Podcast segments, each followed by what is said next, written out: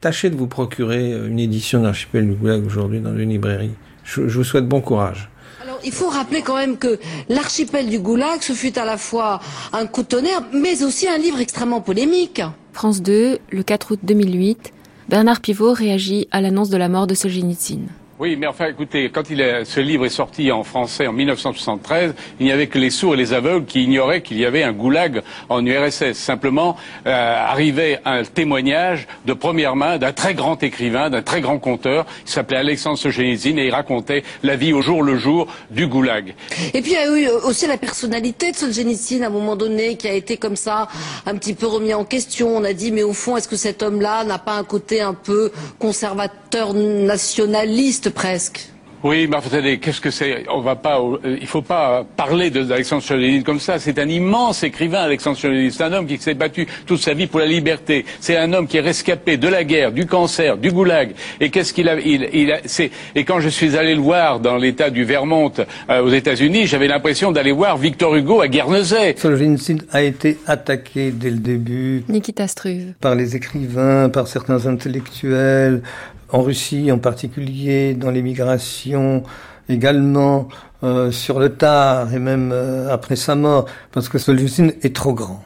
Trop grand, donc il faut être euh, vis-à-vis de lui, il faut passer par une phase d'humilité.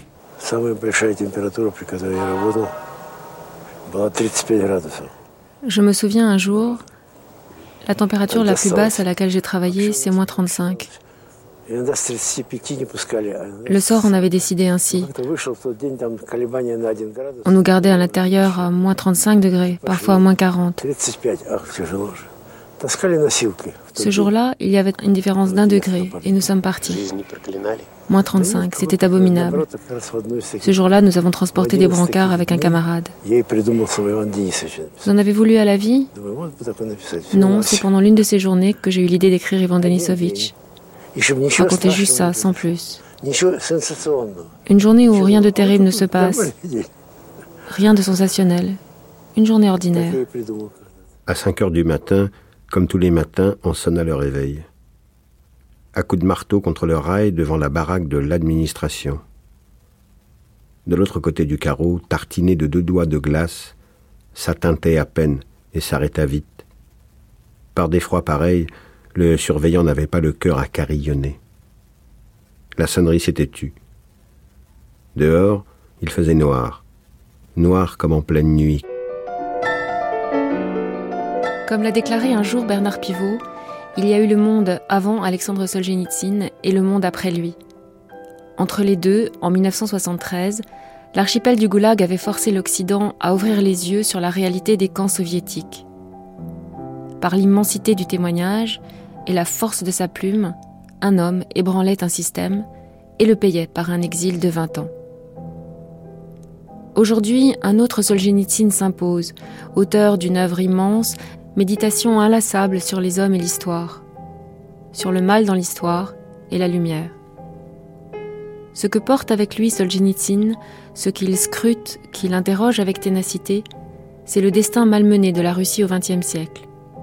Dans ses récits, dans l'archipel du Goulag, comme sur un mode original dans les milliers de pages de son colossal récit La roue rouge. Seule la beauté changera le monde, déclarait Dostoïevski dans une phrase célèbre. Solzhenitsyn l'a reprise à son compte dans son discours de réception du prix Nobel, et à 80 ans encore, il répétait au cinéaste Alexandre Sokourov Je vis dans la langue, je ne vis pas sans elle.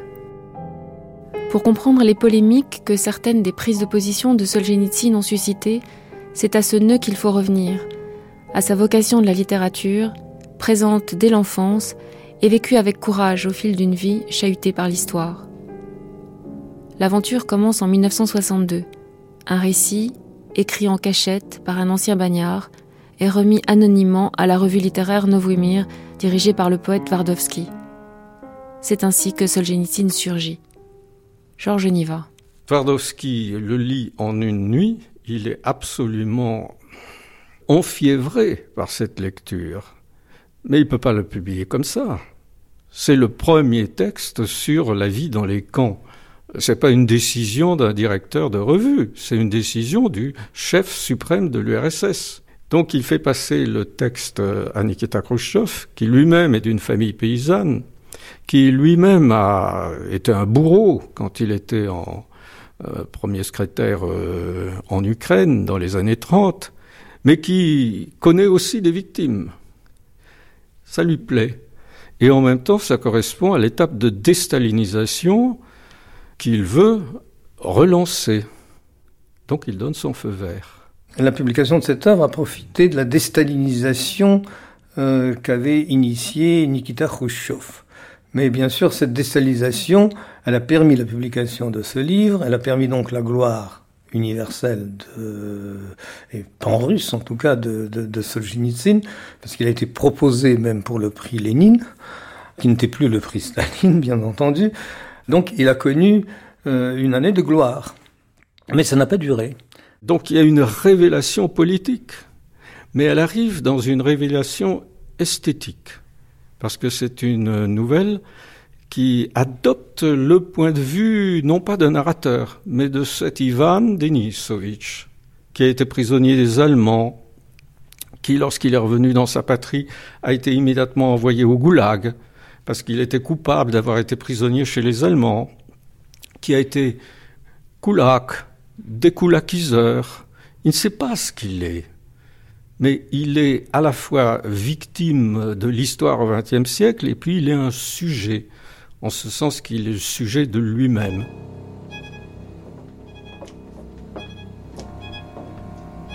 Caroline Béranger, vous avez participé au catalogue, j'ai envie de dire euh, livre catalogue euh, Solzhenitsyn, Le courage d'écrire, qui accompagne l'exposition qui a lieu ici à Genève jusqu'au 16 octobre.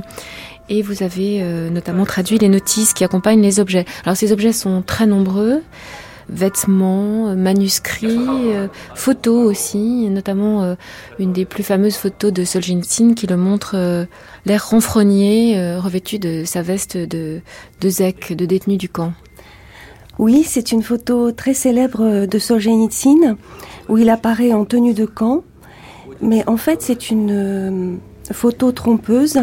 Contrairement aux apparences, elle n'a pas été prise au moment où il était au bain d'Ekibastuz au Kazakhstan entre 1950 et 1953, mais elle a été prise par un ami après sa libération et c'est une reconstitution.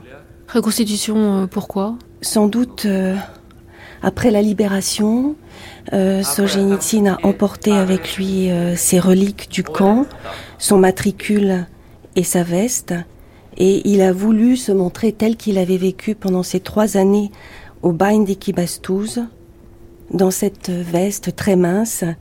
D'ailleurs, on a du mal à imaginer euh, comment elle pouvait protéger les prisonniers des grands froids. Une série de clichés qui permettent de retracer le fil biographique de Solzhenitsyn.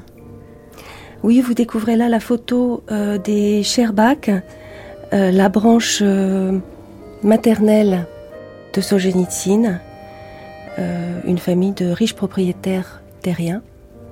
Avec une atmosphère à la, à la Tolstoï un petit peu. Euh. Voilà, c'est cette atmosphère d'ailleurs qu'on découvre dans les premières pages de La Roue Rouge, août 14, qui commence par euh, le roman familial de Solzhenitsyn.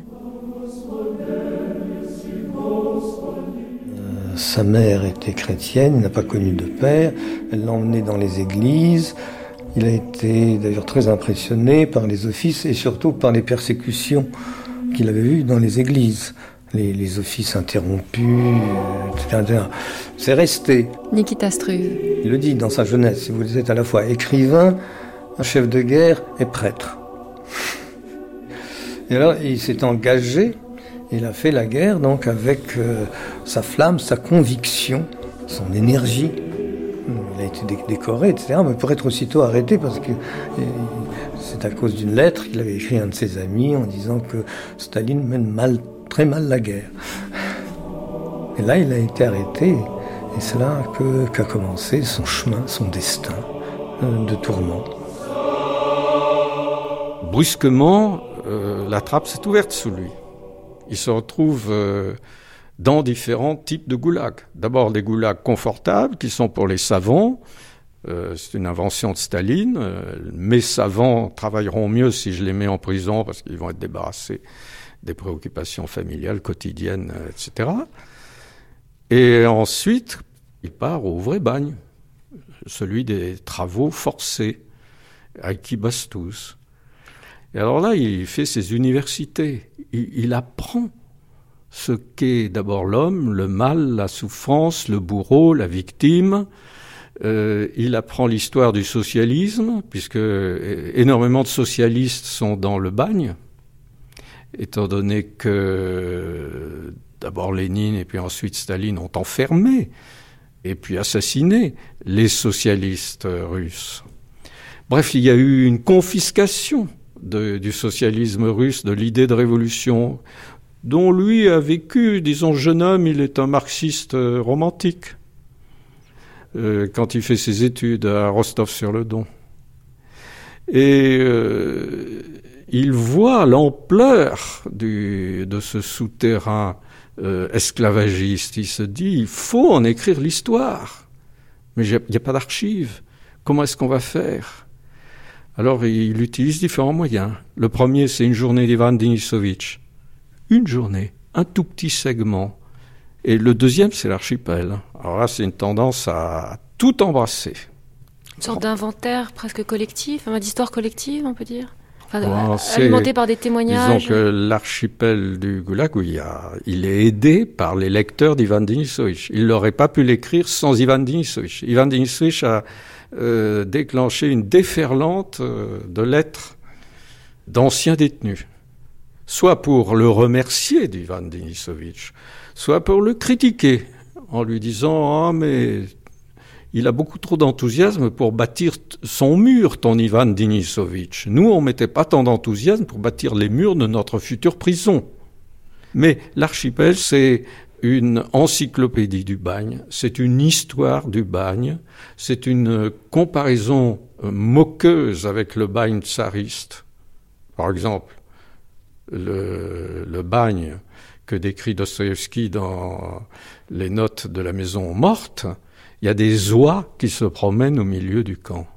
Et il dit, mais où, quand Dans le goulag, ici nous avons vu des oies se promener. On ne voit ni un chat ni un chien, tout est mangé depuis longtemps, parce que tout le monde est affamé au dernier degré.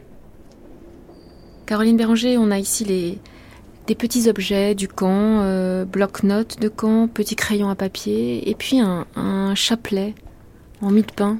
Oui, je voudrais vous dire un mot sur ce chapelet. C'est vraiment un objet insolite que Solzhenitsyn a confectionné lui-même, donc avec des boulettes de mie de pain. Mais surtout, ça nous permet vraiment de comprendre euh, comment il a pu euh, composer ses œuvres pendant toute la période où il était à la Charashka, puis en camp. Et on s'aperçoit, avec ce petit chapelet, que tout se faisait oralement. C'est-à-dire qu'il a composé des milliers de vers, mentalement, il les a mémorisés, et à l'aide de ce chapelet, il se récitait de jour en jour euh, tous les vers et toutes les phrases qu'il avait composées dans sa tête. Et c'est seulement beaucoup plus tard, quand il est libéré, qu'il a pu coucher sur le papier euh, toutes ces phrases et tous ces vers qu'il avait composés de mémoire, en prison, et au camp. Libéré du fardeau des connaissances pétulantes et inutiles, la mémoire du prisonnier frappe par l'ampleur de sa capacité. Elle est susceptible de sans cesse se dilater. Nous avons bien peu confiance en notre mémoire. Mais avant que d'apprendre quelque chose par cœur, on a envie de le noter, de le mettre au point sur un papier. Crayon et papier blanc, on a le droit de détenir ça au camp. Ce qui est interdit, c'est de détenir un écrit, je décidai d'écrire par tout petits morceaux à raison de 12 à 20 lignes sur chacun, puis, après mise au point, de les apprendre par cœur et de les brûler. Archipel du Goulag.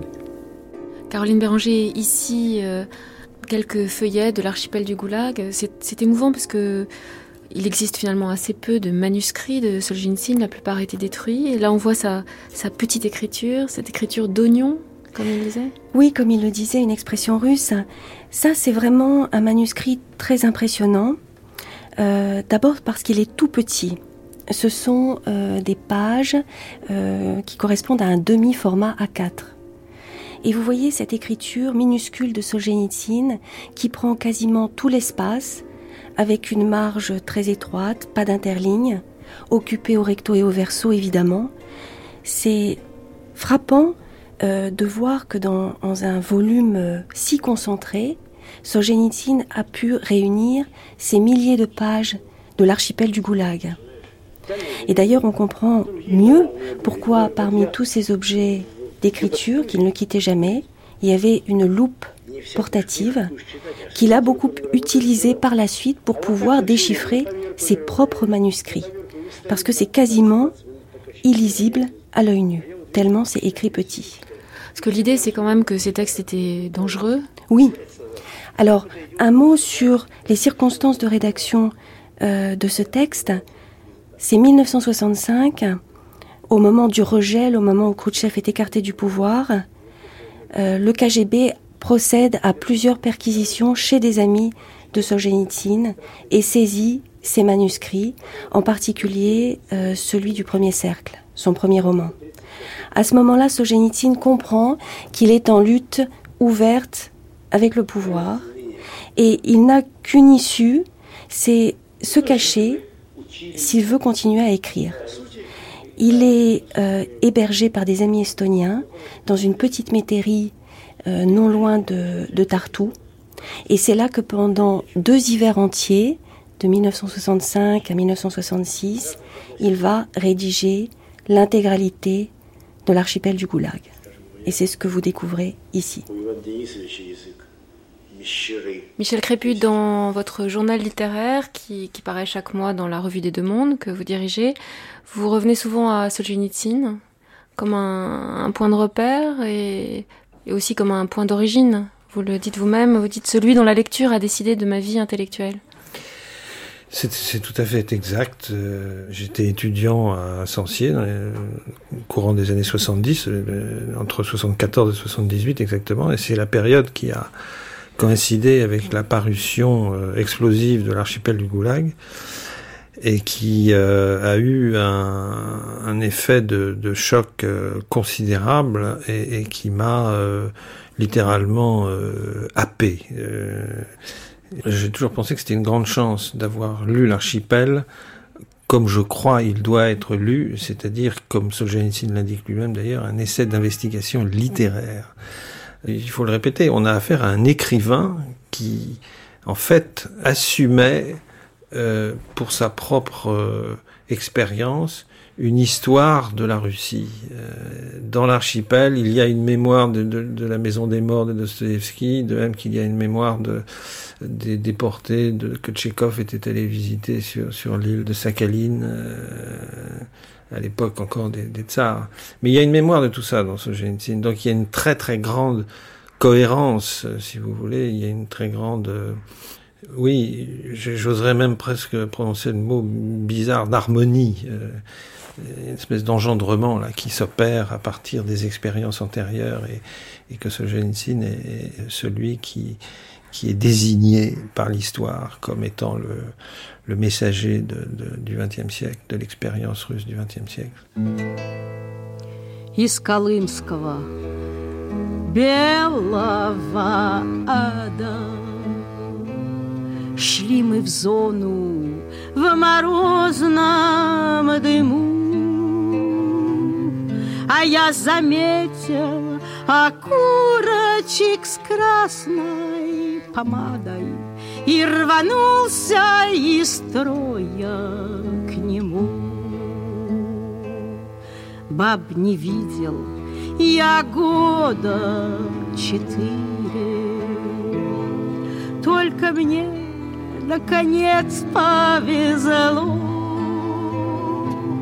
Эх, окурочек, может быть, ту сто четыре Диким ветром тебя занесло. En 1970, Solzhenitsyn reçoit le prix Nobel de littérature. Comme Pasternak, il renonce à aller à Stockholm, mais les années qui suivent sont des années de lutte avec le pouvoir. À la fin de l'été 1973, Elisabeth Voronyanskaya, dactylographe clandestine de l'archipel du Goulag, se suicide. À l'insu de Solzhenitsyn, elle avait gardé l'un des tapuscrits du texte et, arrêtée par le KGB, interrogée trois jours d'affilée, elle avait fini par en révéler la cachette. Sachant le texte saisi, soudain en grand péril, Solzhenitsyn s'adresse aussitôt aux éditions IMK Press de Paris, dirigées par Nikita Struve. Alors, il a décidé que désormais, désormais, il devait publier le plus vite possible euh, l'archipel du Goulag. Le manuscrit était déjà à l'étranger, d'ailleurs, à cette époque-là, parce qu'il avait mis ici en lieu sûr à l'étranger. Et voilà, il m'a demandé donc de le publier euh, le plus rapidement possible et comme toujours le plus confidentiellement possible. C'est ce que nous avons fait.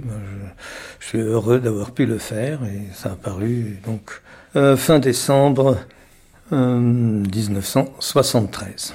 Euh, ce que j'aimerais savoir, c'est pour des, des, lecteurs comme vous qui, connaissiez les récits de la Colima de Chalamov et sans doute les, les écrits d'Evgenia Gainsbourg aussi sur le goulag, qu'est-ce que cet archipel du goulag apportait comme regard autre Ce n'est pas un regard autre, mais c'est un regard plus global et d'autre part, je dirais, c'est une vision de l'homme.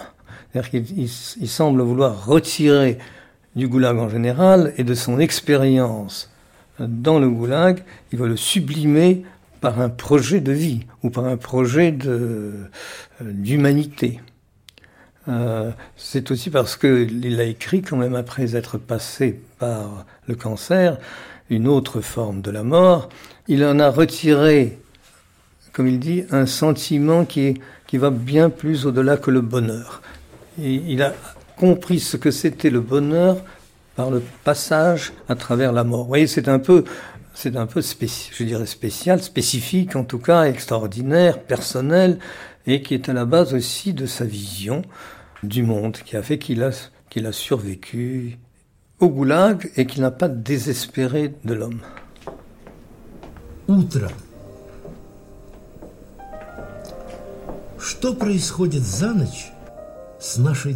Ici, Caroline Béranger, une curieuse euh, boîte cartonnée, euh, torte, écrit en rouge. Oui, une boîte à gaufres de marque ukrainienne alors ça, c'est une anecdote qui, pour, euh, pour une fois, finit bien.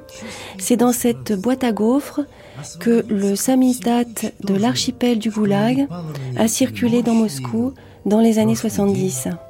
Alors, le manuscrit avait passé en France sous forme de microfilm. Il avait été ensuite euh, édité euh, par Inca Press au début des années 70 et il est revenu sous forme de photocopie en URSS dans cette boîte à gaufres. Il a circulé entre plusieurs mains. Euh, les, gens en général le lisaient euh, rapidement euh, la nuit. et pour signaler que le manuscrit était disponible, on disait J'ai terminé toutes les gaufres, vous pouvez passer. Ce qui doit trouver place dans cette partie est inembrassable. Pour en pénétrer, pour en saisir le sens sauvage, il faut avoir traîné dans les camps plusieurs existences. En ces lieux où, sans privilège, il était impossible de venir à bout d'un seul temps de peine, car les camps ont été inventés pour exterminer. Conséquence, tous ceux qui ont puisé au plus profond, tous ceux qui ont goûté au plus plein, tout cela sont déjà dans la tombe et ne raconteront pas. L'essentiel sur les camps, plus personne désormais ne le racontera jamais. Embrasser toute cette histoire et toute cette vérité passe les forces d'une seule plume. Je n'ai eu vue sur l'archipel que par une fente de visée. Mais plusieurs livres, par bonheur, ont déjà émergé, et il en émergera d'autres encore. Il se peut que les récits de la Colima de Chalamov fassent ressentir plus sûrement au lecteur tout ce qu'il y a d'impitoyable dans l'esprit de l'archipel, et aussi les limites du désespoir humain. Mais la mer, pour savoir quel en est le goût. Il n'est besoin que d'une gorgée.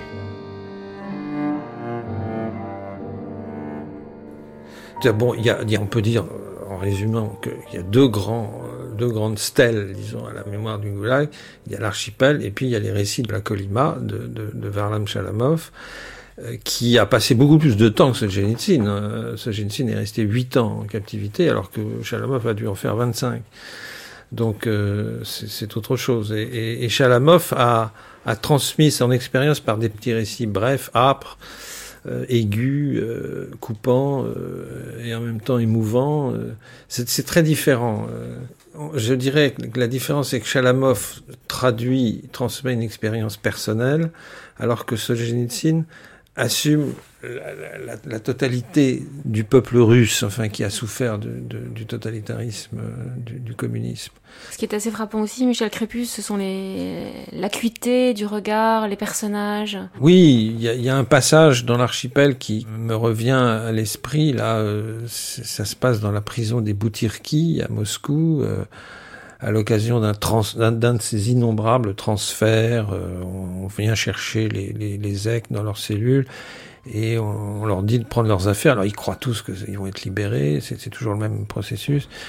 En fait, on les emmène dans une autre cellule. Bon, euh, alors dans le temps de, de transfert où on passe d'un bâtiment à un autre, euh, on traverse une cour et, et là, dans cette cour, il y a un arbre et on entend d'un seul coup les oiseaux. Euh, et ça a une force inouïe. La vie est là Euh, que, que Solzhenitsyn ressent, puisqu'il raconte ça, il fait partie du groupe de Zek qui, qui, qu'on transfère, et, et, il est saisi par d'un seul coup la puissance de la vie, mais c'est la nature, hein, c'est l'arbre et les oiseaux. Euh, ça, c'est extrême, extrêmement fort. Смотрите, какие сосны. Что вы говорите? Какие сосны, а? Regardez ces pins. Еще из моего кабинета вы увидите самые красивые. Les plus beaux, vous les verrez de mon bureau. Наверное, дерево самое совершенное, что есть в мире. У меня такое впечатление. Совершеннее человека. И... Il n'y a rien de plus parfait au monde qu'un arbre. Même pas l'homme. Oui, je l'ai vu respirer de cette façon-là. Euh, dans, parce qu'il a passé trois ou quatre jours euh, dans ma maison de, de la banlieue parisienne, où il était un peu à l'étroit, mais il sortait dans le jardin. Ah, enfin, je l'ai vu, je l'ai vu précisément respirer de cette façon que je dirais volontiers à la fois physique et mystique. Euh, il avait besoin de se ressourcer, disons, au, cosmos, par référence au fait que euh, en prison on ne respirait pas et c'était l'une des peines les plus pour lui l'une des euh, l'une des peines les plus difficiles qu'on ne pouvait pas respirer qu'on était toujours euh, dans la chaleur du goulag et de la prison. Mais je pense que c'était aussi chez lui alors peut-être acquis mais peut-être aussi un élément naturel du je dirais du créateur du poète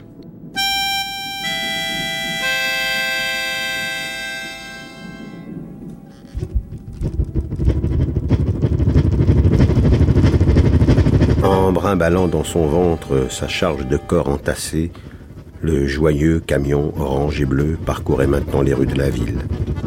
Venait de dépasser une gare, de s'arrêter un carrefour.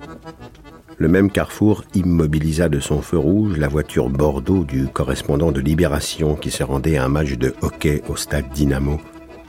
Le journaliste lut sur le camion Masse, viande, flèche, mythe. Sa mémoire avait enregistré le passage de plus d'un véhicule de ce type dans divers endroits de Moscou. Il prit un calepin et nota de son stylo Bordeaux. Dans les rues de Moscou, on rencontre à tout instant des fourgons d'approvisionnement fort coquets, d'une irréprochable hygiène. Il faudrait être de mauvaise foi pour ne pas constater que l'approvisionnement de la capitale est parfait. Le premier cercle est un, roman que moi j'estime être un roman européen, c'est-à-dire de dialogue. Georges Niva. Le dialogue se passe en Russie, le dialogue se passe dans une charachka, c'est-à-dire une prison pour savants euh, inventée par Staline, mais c'est une thématique européenne de l'usage bon, mauvais, admissible, inadmissible de la violence.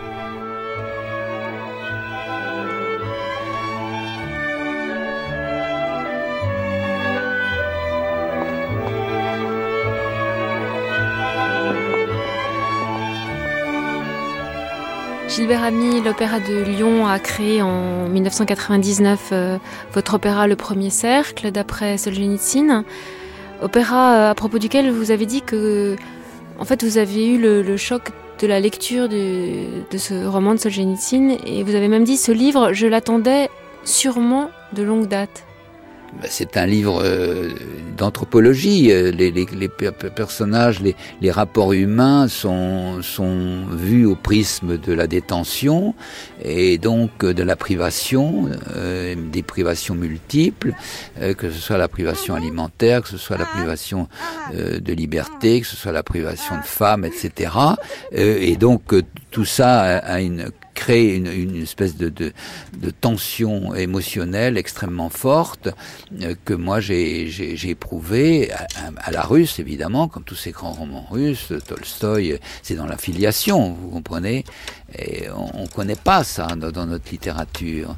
Et en même temps avec une expérience historique et politique, si vous voulez. Donc, ça fait un mélange tout à fait explosif euh, qui m'a euh, bouleversé, je dois dire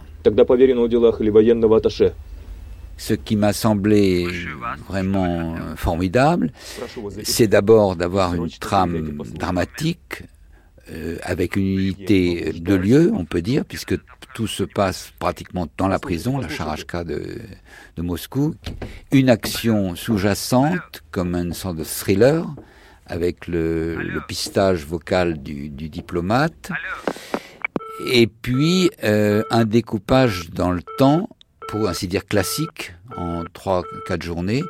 Donc il y avait tous les atouts pour une euh, cette fameuse unité de temps euh, classique. S'ajoutait à ça effectivement un sujet qui euh, touchait de près à la technologie, puisque les soviétiques voulaient trouver une technologie au point pour détecter les empreintes vocales. Alors là, les Américains avaient une... Euh, il faut pas oublier que ça se passe à la fin des années 40, donc après la guerre, l'époque de la guerre froide, où l'espionnage est évidemment euh, très très répandu. Donc euh, l'une des trames, si vous voulez, dramatiques et, historiques du premier cercle, c'est la mise au point scientifique d'un système de vocodère fiable. Alors pour ça, les soviétiques, le régime euh, recrutait tout simplement euh, des scientifiques euh, mathématiciens, physiciens, ce qui était d'ailleurs le cas de Solzhenitsyn, qui était, qui était un scientifique, et les faisait travailler de gré ou de force dans la charachka. Ça, c'est la découverte du, du roman et la lecture du roman crayon en main pour éventuellement un scénario d'opéra.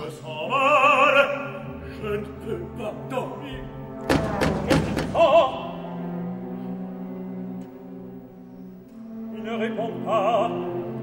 J'ai le cœur malade. Il se peut que je meure. Ah, tu n'en mourras pas. Tu tiendras bien jusqu'au matin. J'ai interdiction de m'absenter de mon poste. Dis-moi quel abruti risque de prendre ton pote. Règlement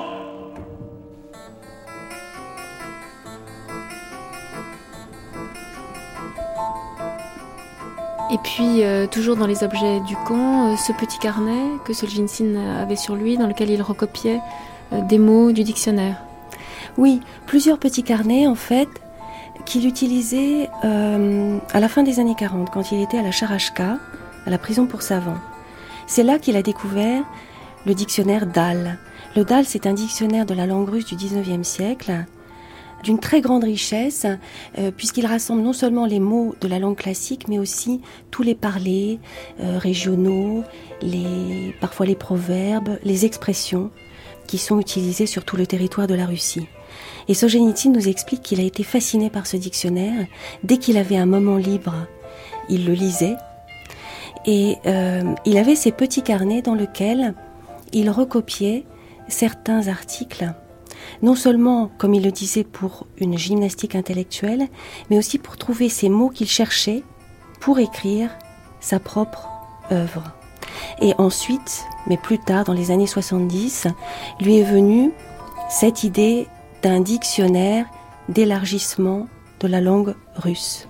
qu'il a édité.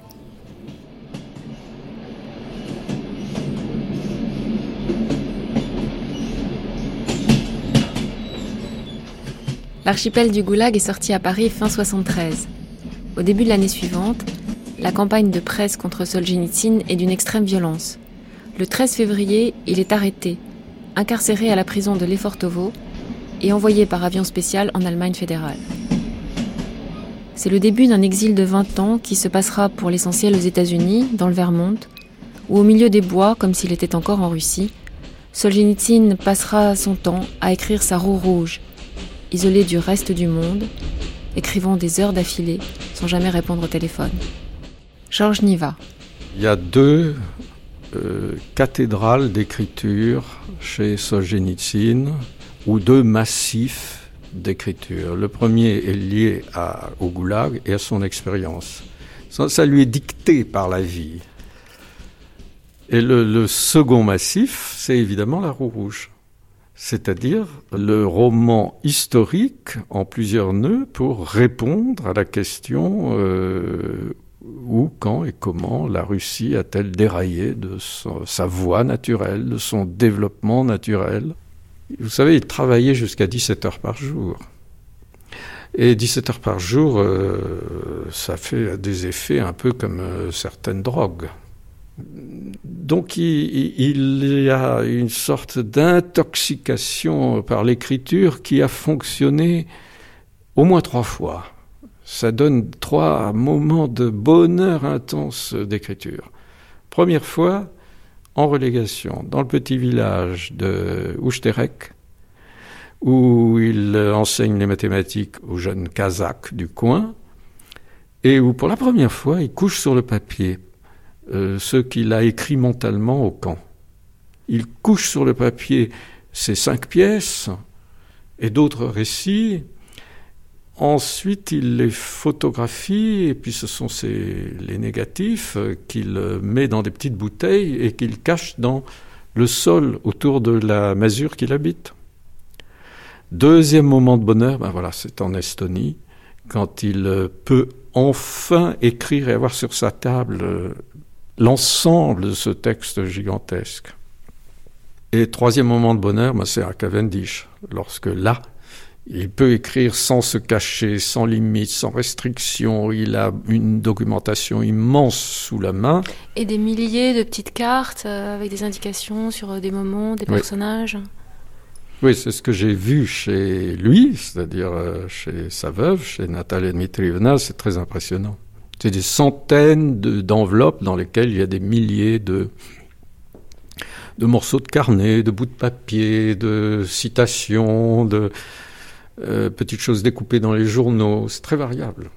Et donc c'est une histoire paradoxale parce que Michel Crépu. On pourrait considérer que c'est une fresque alors que c'est pas une fresque, c'est plutôt comme si vous, vous, préleviez des électrons dans le flux euh, torrentiel des événements vous prélevez un, un, grain comme ça, un électron, et vous, vous l'observez au microscope. C'est ce qui, c'est ça la roue rouge.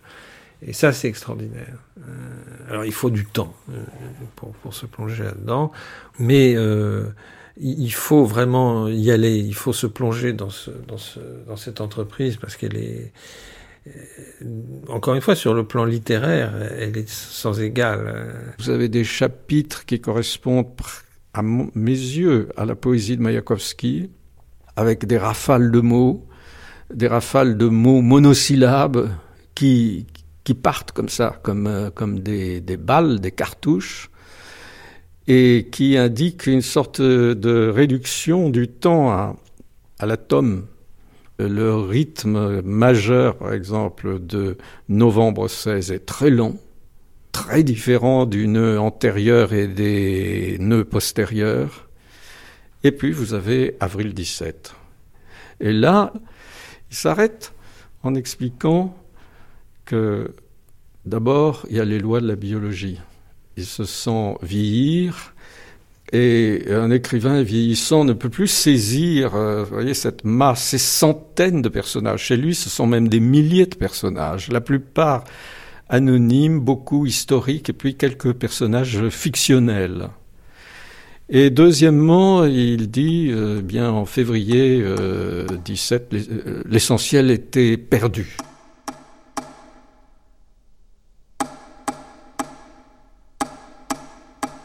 C'est alors que Varsanofiev entendit quelque chose. Un appel de cloche? Ce n'était pas le carillon d'une église particulière, ni la sonnerie triste et grave qui conviait l'office du matin pendant le grand carême, d'ailleurs l'heure était déjà passée, ni non plus Saint Blaise à côté de chez lui qui gardait le silence, ni la dormition parmi les tombes, ni Saint Nicolas des Charpentiers, ni l'intercession de la rue Levchine, mais c'était une sonnerie puissante, inhabituelle, tout à fait intempestive. En soixante années de vie à Moscou, au même endroit, Dieu sait si Varsanofiev en avait entendu des carillons et des sonneries de cloches. Mais celle-ci n'était pas seulement intempestive, inexplicable par le calendrier ecclésiastique en ce vendredi matin de la troisième semaine de carême, elle faisait l'effet d'un polisson au milieu de gens bien élevés, d'un ivrogne parmi des tempérants. Les volées étaient nombreuses, incohérentes, rapides, grêles, et sans la moindre harmonie, sans grâce, sans art. Paul Ivanovitch demeurait là, sans bouger, en proie au froid, mais aussi à une immense mélancolie, ou même au sentiment d'un désastre. Comme par dérision, au-dessus de tous ces repentirs, ces réflexions, ces supputations, riait aux éclats le turbulent carillon de la Révolution. Et, à présent, il y comprenait de moins en moins dans le destin de la Russie et dans sa propre vie. La roue rouge est pleine d'aspérité, de, déclivité, avec des moments très intenses et très beaux, mais euh, moi je vous dirais par exemple euh, les, les, moments qui me viennent comme ça à l'esprit, c'est quand la pêcheresse Zina un cauchemar et elle saute, c'est la débâcle du fleuve, elle saute de glaçon en glaçon et puis elle voit que les glaçons se font de plus en plus rares. Et puis le cauchemar vire au cauchemar insupportable, donc elle se réveille. C'est un moment magnifique.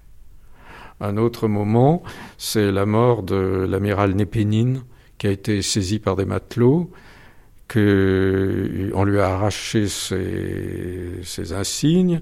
Il marche dans la, rue entouré par euh, des matelots en révolte.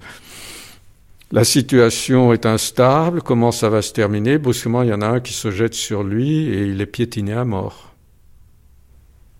Et ça, c'est un des moments où euh, l'action est comme atomisée, à la Mayakovsky, comme je vous ai dit. Et la roue rouge, euh, elle est passionnante précisément parce qu'elle voudrait avoir sa clé de voûte. Et elle ne l'a pas. Parce que l'œuvre a une indépendance de l'écrivain. Si Solzhenitsyn voulait montrer que euh, la clé c'est ceci ou c'est cela, euh, il faut revenir à une Russie orthodoxe, il ne pouvait pas. L'écrivain Solzhenitsyn refusait. Euh, disons que le publiciste Solzhenitsyn aurait voulu une chose, le lutteur Solzhenitsyn en voulait une autre, et l'écrivain, eh bien, il donnait autre chose. Est-ce qu'il y a un apaisement à la fin de la vie? Il n'y a pas d'apaisement. La roue rouge, il a euh, un écrivain comme lui aurait pu fabriquer un apaisement, euh, fabriquer je ne sais quel moyen de donner de la lumière, comme Tolstoï à la fin de la mort d'Ivan Illich. Il ne le fait pas. Il s'y refuse. Alexandre Solzhenitsyn publie en France un livre d'actualité politique, La Russie sous l'avalanche. C'est un écrivain infatigable, assis tous les jours, du matin au soir, à sa table de travail, dans son bureau, perché au milieu des arbres. Écrivain infatigable, bien sûr, mais aussi perfectionniste. Novembre 1998. Bernard Pivot consacre son émission Bouillon de culture à Solzhenitsyn, qu'il est allé voir chez lui, près de Moscou. Merci Alexandre Solzhenitsyn de votre bon accueil comme toujours. Alors c'était en 1983. Merci à vous d'avoir fait un voyage si difficile. le, c'était au contraire très agréable de, venir ici, de découvrir le, pays dans lequel maintenant vous vivez, c'est-à-dire votre pays. Alors c'était donc, effectivement, je vous ai connu dans un autre pays, c'était les États-Unis, c'était à Cavendish, dans l'État de Vermont, c'était il y a exactement 15 ans, le week-end de la Toussaint, qui est une fête catholique et non pas orthodoxe. Et donc je vous interrogeais, et à ce moment-là, vous m'avez dit, avec une, votre fougue habituelle, vous m'avez dit, la certitude du retour ne me quitte pas, mon sentiment profond est que je rentrerai vivant dans ma patrie. Alors, comme tout le monde, j'ai trouvé ça très beau, magnifique, émouvant, mais naïf, utopique. Euh, aucune chance que vous rentriez vivant dans votre pays. Et puis, l'histoire vous a donné raison. Alors, avez-vous l'impression que vous avez été accueilli par le peuple comme un héros? Le peuple, oui, m'a reçu en tant que tel, mais les autorités, non. Et en ce qui concerne les autorités, j'avais déjà prévenu au Vermont que très vraisemblablement mes paroles ne vont pas plaire ici. Et en effet, Dès mon atterrissage à Vladivostok, dès ma première conférence de presse, les autorités n'ont vraiment pas aimé ce que je disais et ils ont commencé à étouffer mon message et, ne l'ont pas retransmis à la télévision. C'est ce que j'avais prévu. Je n'ai, je n'ai vraiment pas pu influencer les autorités et ils n'ont pas supporté la chose et ils m'ont cloué le bec. Michel Crépu, il y a le Solzhenitsyn écrivain que vous comparez euh, à Dante même. Et puis il y a l'homme qui est intervenu dans le débat public. Là, Solzhenitsyn s'est souvent montré sans concession, quitte à susciter la hargne, euh, l'incompréhension. Parmi les polémiques les plus virulentes, il y a celle qui a accompagné la parution de Deux siècles ensemble. On a même parlé d'antisémitisme à propos de ce livre. On a, on a reproché à Solzhenitsyn de, de, de faire une espèce de concurrence, je dirais, entre la Russie, le peuple russe, considéré par lui comme un peuple élu, qui aurait plus souffert ou autant souffert, mais, mais on, le saurait moins que le peuple juif. Il y a une espèce de, de confrontation chez lui entre deux élections, si vous voulez. Élu en quoi? Et, Ayant à jouer un rôle euh, spirituel dans l'histoire, euh, si vous voulez. Voilà, l'histoire de la Russie, c'est l'histoire d'une, c'est une forme d'histoire sainte. Euh, qui, Mais ça vient d'où ça? Ça vient de, de, la tradition orthodoxe, ça vient de, de, de toute une culture religieuse qui, qui considère la Russie comme, euh, oui, comme une, une nation providentielle. Euh, c'est toute la confrontation qu'on voyait chez Dostoevsky entre euh, son amour de la Russie et, et sa détestation de, l'Europe occidentale, des valeurs des Lumières et tout ça. Donc oui, il y, a une, il y a sorte de concurrence, une confrontation entre juifs et russes, si on peut dire, pour aller un peu vite, mais je, je trouve impossible d'en déduire une forme d'antisémitisme. Il y a effectivement une confrontation parfois dure euh, avec euh, l'univers juif, euh, la culture juive. Il a écrit deux livres qui sont pas ce qu'il a fait de mieux, deux siècles ensemble, où il, s'intéresse justement à... Bon, c'est un peu rapide, c'est pas calme, c'est pas serein, c'est certain il faut pas avoir peur de le dire. Mais ce n'est pas de l'antisémitisme. L'antisémitisme, c'est une théorie raciale, c'est une théorie du complot, euh, c'est le protocole des sages de Sion, etc. Il n'y a rien. Il y a, y a, Trouvez-moi une virgule suspecte à ce niveau-là dans, dans, dans, toute l'œuvre de Solzhenitsyn, vous ne la trouverez pas.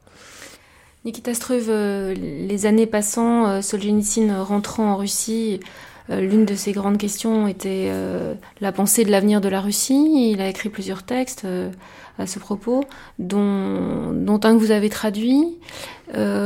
sur ces, questions, vous avez été parfois en désaccord. Il y a d'ailleurs une dédicace à la fois effectueuse où, où dit à mon traducteur en désaccord, mais en désaccord est entre guillemets. Oui, parce que nous avions des désaccords. Bien entendu, sur certains, dans certains domaines politiques, moi je le trouvais trop pessimiste à l'égard de l'Occident. Euh, je n'étais pas toujours d'accord avec ses utopies passéistes parce qu'il cherchait des moments dans la Russie qui seraient des moments qui pourraient, qui pourraient resservir à la reconstruction spirituelle de la Russie. Là, j'étais en désaccord avec lui parce que on ne, on ne, revient pas sur certains passés, sur certains passés assez éloignés. Par exemple, il avait à un moment donné cru que les, la tendance des vieux croyants en Russie, c'est-à-dire de ceux qui ont refusé le contact avec la civilisation moderne pour l'Église, euh, pourrait servir d'exemple.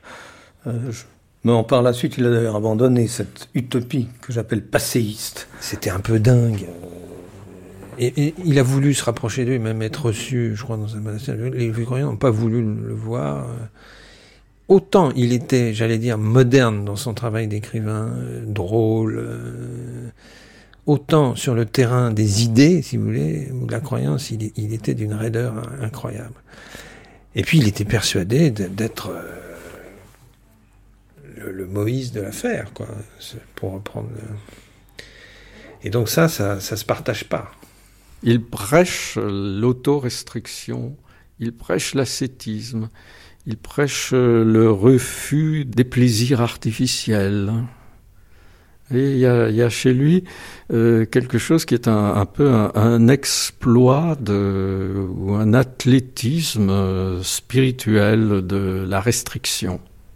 Michel Crépu, vous avez été, euh, je ne sais pas si c'est l'un des derniers visiteurs, mais vous avez vu Solzhenitsyn euh, très peu de temps avant sa mort, mm -hmm. dans l'hiver 2007. C'est ça, oui. Et, donc, et vous avez laissé des, des lignes assez belles de portraits, enfin, d'évocation des des différentes photos de Solzhenitsyn et de celles qui vous touchent le plus. Euh, vous écrivez des visages successifs de Solzhenitsyn. J'ai toujours préféré celui de la période premier cercle. Mmh. Un visage médical, imberbe, comme un fin triangle, antérieur au visage orthodoxe, noyé dans la barbe théologique. Mmh. Entre les deux, il y aura eu le Solgé du Nobel, l'homme de la cinquantaine, mûr, collier autour des joues, le front dégarni, littéraire et forestier en même temps. Celui qui m'apparaît à l'instant, poussé sur une chaise roulante par sa femme, n'a plus rien à voir. Vieillard maigre, émacié. Mmh. Oui, oui, absolument. Oui. Euh, je m'attendais, évidemment, parce que c'était tellement incroyable d'être d'un seul coup en présence de ce que je me demandais si, je ne rêvais pas. Euh, et, évidemment, je m'attendais, j'avais en tête le Solzhenitsyn euh, de la période bûcheron. Euh, euh, l'homme de la cinquantaine, là, qui cogne, qui, est en pleine puissance de ses moyens, qui travaille dans une, cabane.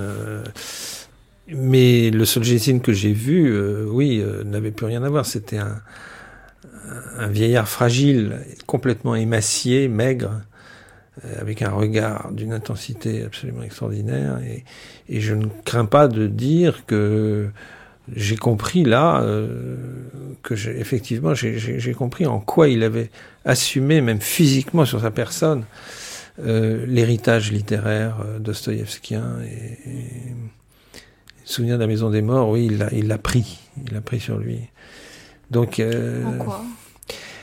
si vous voulez ce qui ce qui est essentiel à, à, à dire finalement c'est assez simple le cœur de, de l'affaire c'est l'amour de la Russie.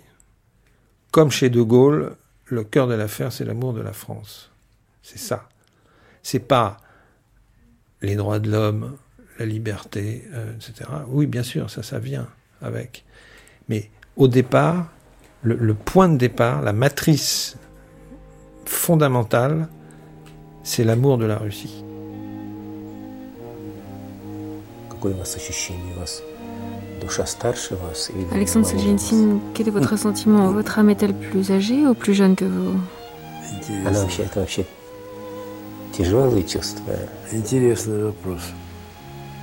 Question intéressante.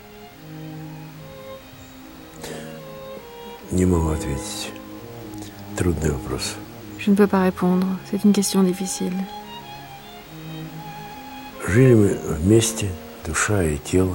Nous avons vécu ensemble, mon âme et mon corps. Pendant le même laps de temps. Bien sûr, l'âme vivait dans une autre sphère, un autre rythme. Mais pourtant, je ne parlerai pas de vieillesse.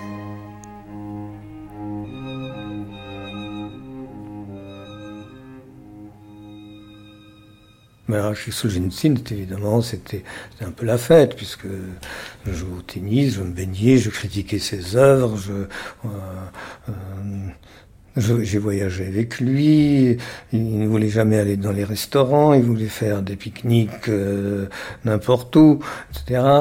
Tout ça, le renoncement était, euh, était la, la, la, simplicité de vie, le renoncement était, était sa, sa manière, sa manière de vivre.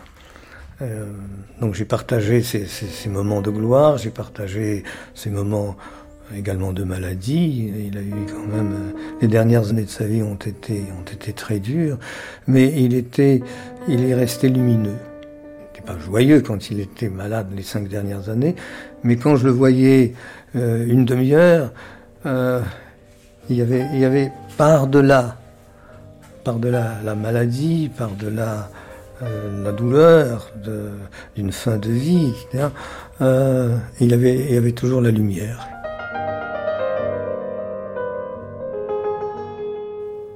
Alexandre Solzhenitsyn, 1918-2008. Avec Gilbert Ami, compositeur, auteur de l'opéra Le Premier Cercle d'après Solzhenitsyn, Caroline Béranger, spécialiste de littérature russe, Michel Crépu, directeur de la Revue des Deux Mondes, Georges Niva, professeur honoraire à l'Université de Genève, commissaire de l'exposition Solzhenitsyn, le courage d'écrire, qui se tient à Genève à la Fondation Bodmer jusqu'au 16 octobre prochain, et Nikita Struve, directeur des éditions IMK Press. Les textes étaient lus par Nicolas Struve, les propos de Solzhenitsyn, extraits d'un bouillon de culture de Bernard Pivot, enregistré en Russie en novembre 1998, et du très beau film portrait consacré à l'écrivain par Alexandre Soukourov. Documentation INA Hervé Evano, attaché d'émission Anne de Biron. Prise de son Chantal Novello, Nicolas Mathias, Stéphane Desmond. Mixage, Jean-Michel Bernot. C'était une émission de Laetitia Leguet et Jean-Claude Loiseau.